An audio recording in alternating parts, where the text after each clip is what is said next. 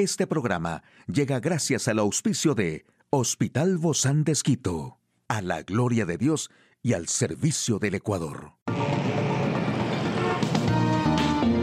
Ciudad Médica, un espacio para tu salud. Hola, ¿qué tal? Qué gusto poder acompañarte. Yo soy Ofelia Díaz de Simbaña en este mundo tan apasionante de la salud. Bueno, y si eres de los que tienen gases o inflamación, esta es la infusión de albahaca que alivia los padecimientos estomacales. Porque aunque eructar o eliminar gases es algo muy común, es innegable que muchas veces son muy molestos.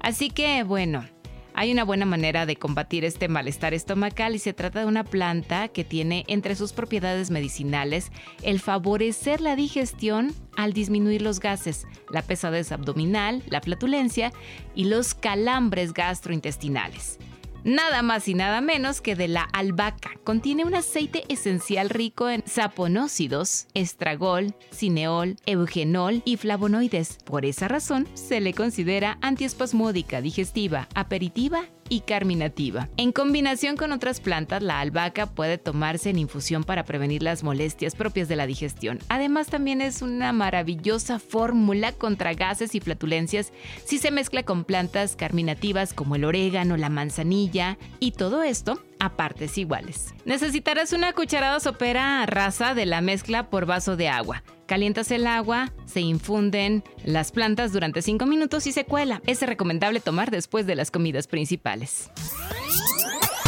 Aquí el detalle de la información en el campo de la salud. Las personas con enfermedades intestinales corren más riesgo de desarrollar Alzheimer. ¿Por qué sentirse más joven tiene beneficios reales para la salud? ¿Por qué la infección previa por COVID-19 no previene el contagio cuando la variante es Omicron? Ya lo sabremos. La enfermedad de Alzheimer es un trastorno neurológico progresivo que hace que el cerebro se encoja y que las neuronas cerebrales mueran. Se está desarrollando una carrera mundial para desentrañar las causas y los mecanismos que lleven a que esa enfermedad se desarrolle. En esa dirección, científicos de Australia encontraron más pruebas que revelan que las personas con trastornos intestinales pueden estar en un mayor riesgo de desarrollar la enfermedad de Alzheimer. Son investigadores de la Universidad de Cowan de Australia Occidental hicieron un estudio que se considera pionero en el mundo y confirman que hay una asociación, aunque no es de causalidad, entre las enfermedades intestinales y Alzheimer. Se refieren a la enfermedad por reflujo gastroesofágico, la enfermedad de úlcera péptica, la gastritis, duodenitis, el síndrome del intestino irritable y la diverticulosis. Los resultados podrían contribuir al desarrollo de métodos de detección más temprana y a potenciales tratamientos. Estudios observacionales anteriores habían sugerido una relación entre la enfermedad de Alzheimer y los trastornos del tracto gastrointestinal. Pero lo que subyace a estas relaciones no estaba claro hasta ahora. Cuando los investigadores realizaron un análisis más profundo de la genética compartida, descubrieron otros vínculos importantes entre la enfermedad de Alzheimer y los trastornos intestinales, como el papel que puede desempeñar el colesterol. La investigación también indica que la alimentación podría desempeñar un papel en el tratamiento y la prevención de la enfermedad de Alzheimer y los trastornos intestinales. Y por otro lado, investigadores israelíes demostraron que tener una mentalidad juvenil disminuye la edad subjetiva de las personas y eso se traduce en un mejor estado clínico en general.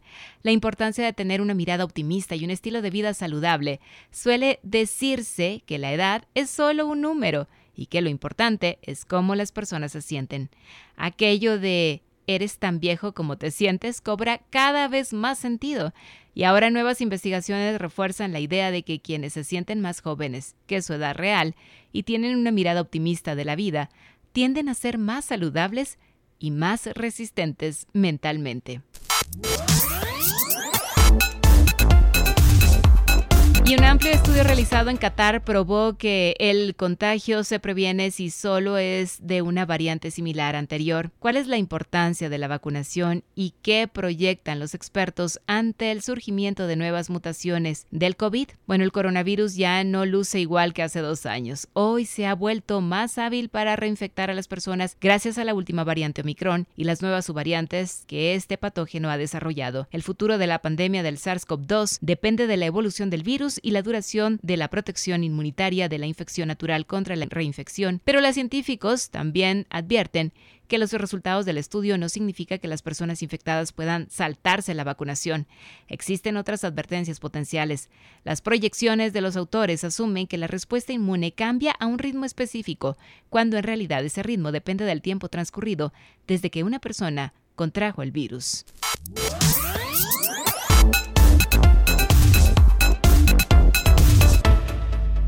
Hoy en Médico Directo hablaremos de dos virus muy importantes, el virus del papiloma humano y el HPV. ¿Quiere saber usted más de estos temas? Lo invito a que nos acompañe. Una charla amigable con nuestro invitado. Hoy recibimos con mucho agrado al doctor César Acosta. Él es urólogo del Hospital Bozán de Esquito. Realmente me siento privilegiada de tenerlo, doctor, aquí con nosotros.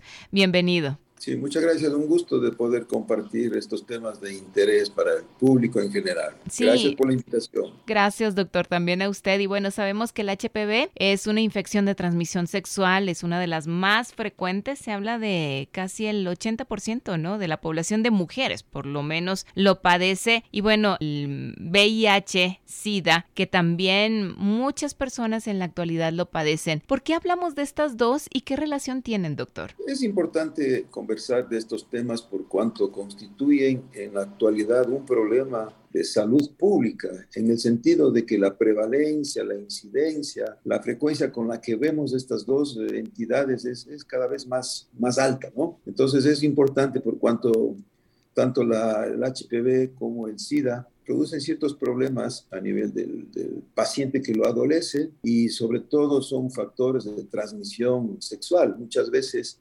no hay síntomas, eh, entonces el paciente portador del VIH y el papilomavirus humano son portadores y transmisores en cantidad, entonces es un problema bastante complejo en ocasiones. Uh -huh. Sobre todo, a mí me llama mucho la atención que estas dos, estos dos padecimientos realmente son prevenibles, no son padecimientos que, que surjan de la nada o del desconocimiento, ¿no? Y por eso mismo es que estamos hablando de estos factores tan importantes. Sí, esa es la verdad. Como habíamos dicho en un programa anterior, no son enfermedades que vienen, que por cualquier circunstancia genética o familiar eh, la, descendencia va a presentar el problema, sino son eh, enfermedades que se pueden prevenir, ¿no? se pueden eh, evitarlas con ciertos cambios en su conducta, en el comportamiento, ¿no? sobre todo en la esfera sexual. Me preguntaba sobre la relación entre las dos. El, están muy relacionadas todas las enfermedades de transmisión sexual, que son múltiples. Si un paciente adolece o presenta una de ellas, es factible de que pueda contraer alguna, alguna, alguna otra enfermedad. Especialmente el VIH está asociado al papilomavirus humano, uretritis, a problemas de tipo de, de herpético, es decir, virales, eh, genéticos, el herpes genital, ¿no? o vaginitis eh, eh, crónicas, ¿no? de, de, de una evolución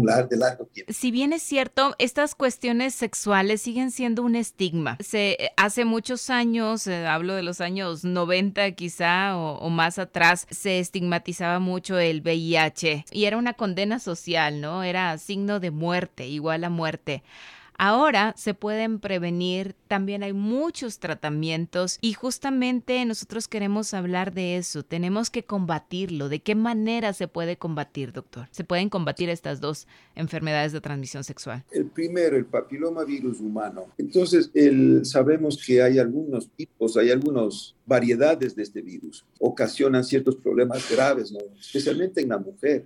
El cáncer del cuello de útero está asociado a, unos, a, un tipo de virus, específicamente el 16, el 18, entre, entre los más importantes. Entonces, la prevención es desde la infancia, no desde la, la niñez. Hay, hay, vacunas muy eficaces que en algunos, en algunos países ya está haciendo parte de una de un plan de prevención de estas enfermedades. En algunos casos hasta es gratuito esta vacuna. Sí, sí, sí, sí, en algunos casos es gratuito, pero así sea un costo, pero realmente es algo que le va a beneficiar toda la vida, ¿no? Entonces, ese es, ese es por, un par, por una parte del, hablando del HPV. Y este es para, para los dos, para niños y niñas, ¿verdad, doctor? Niños y niñas, sí, desde luego los ginecólogos son los que más, porque el, el porcentaje de cáncer en el pene, en el varón, realmente es muy, es muy raro. Por eso es que no, no se ha interesado mucho en, eh, dentro de esa área, pero claro. sí, Sin eh, embargo, eh, siguen siendo, siguen siendo los transmisores. de- desde luego, son portadores. Y a veces portadores puede ser el hombre como puede ser la, la mujer. En cuanto al VIH, está relacionado con conductas sexuales poco inadecuadas,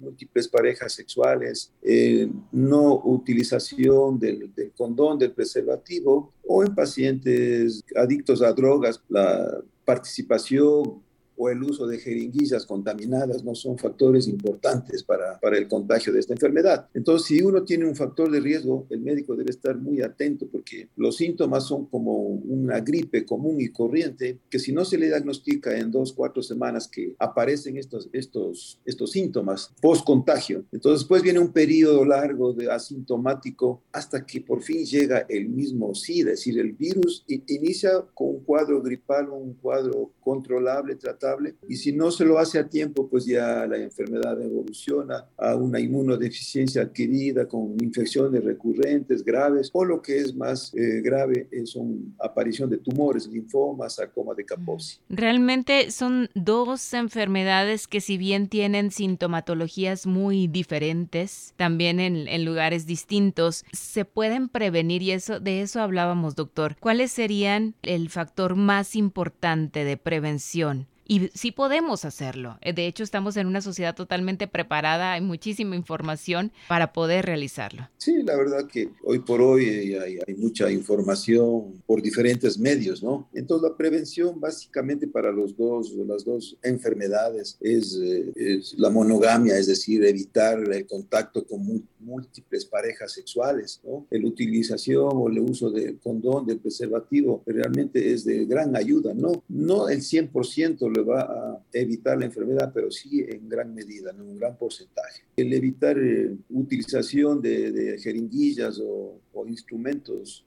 punzantes que puedan dañar eh, la piel y que esos, esos instrumentos estén contaminados también es un factor importante de contaminación, de, sobre todo del VIH. ¿sí? La- las vacunas, como ya habíamos hablado, para el papiloma virus humano y un diagnóstico temprano del SIDA ayuda mucho con un tratamiento. Son pacientes que duran muchos años y a veces mueren por algunas, alguna otra causa. Obviamente, doctor, siempre tenemos que asegurarnos de que la información que tenemos, a pesar de que es está en todos los medios, que sea información verídica, ¿no? Y si tenemos dudas, yo pienso que la mayor fuente no será a lo mejor el Google, la investigación en Google, sino acudir realmente a los especialistas, como es su caso en los urólogos, acudir a los ginecólogos, a los médicos familiares, realmente a personas que sí nos pueden ayudar para poder salir adelante con estas dos patologías exclusivamente de las que estamos hablando hoy. Sí, tiene que ser una información contrastada, científicamente comprobada, ¿no? Eh, cierto es que la información a veces en los medios no es la real o son, son conceptos alarmistas. Entonces tiene que acudir desde luego al especialista, pues urólogo, ginecólogo, dermatólogo, infectólogo, que son las áreas o las especialidades que igual podemos cubrir o atender este tipo de eventos, ¿no? de estas enfermedades. Y la recomendación es que entre más pronto, mucho mejor. más pronto evitamos, primero evitamos que este VIH, el SIDA, pueda ser un, un- un mecanismo de contagio del paciente que lo, lo es portador y no tiene ningún síntoma o tuvo síntomas y no se los detectó a tiempo, factor de, de- de transmisión, pero en, en- gran cantidad, en gran medida. Cuando las niñas, siendo niñas o niños, se les aplica esta vacunación en las dos dosis, nunca tendrán el virus del papiloma humano en su vida. No, es la verdad, es- está comprobado que es bastante eficaz el- la vacunación y sobre todo el- a, a edades tempranas, es decir, la- el, el concepto de esto es que no vayan a contagiarse en algún momento. Muchísimas gracias, doctor César Acosta, urólogo del Hospital Bozán de Esquito, por habernos acompañado y a usted, amigo y amiga, a seguirnos cuidando, por favor. Hasta la próxima.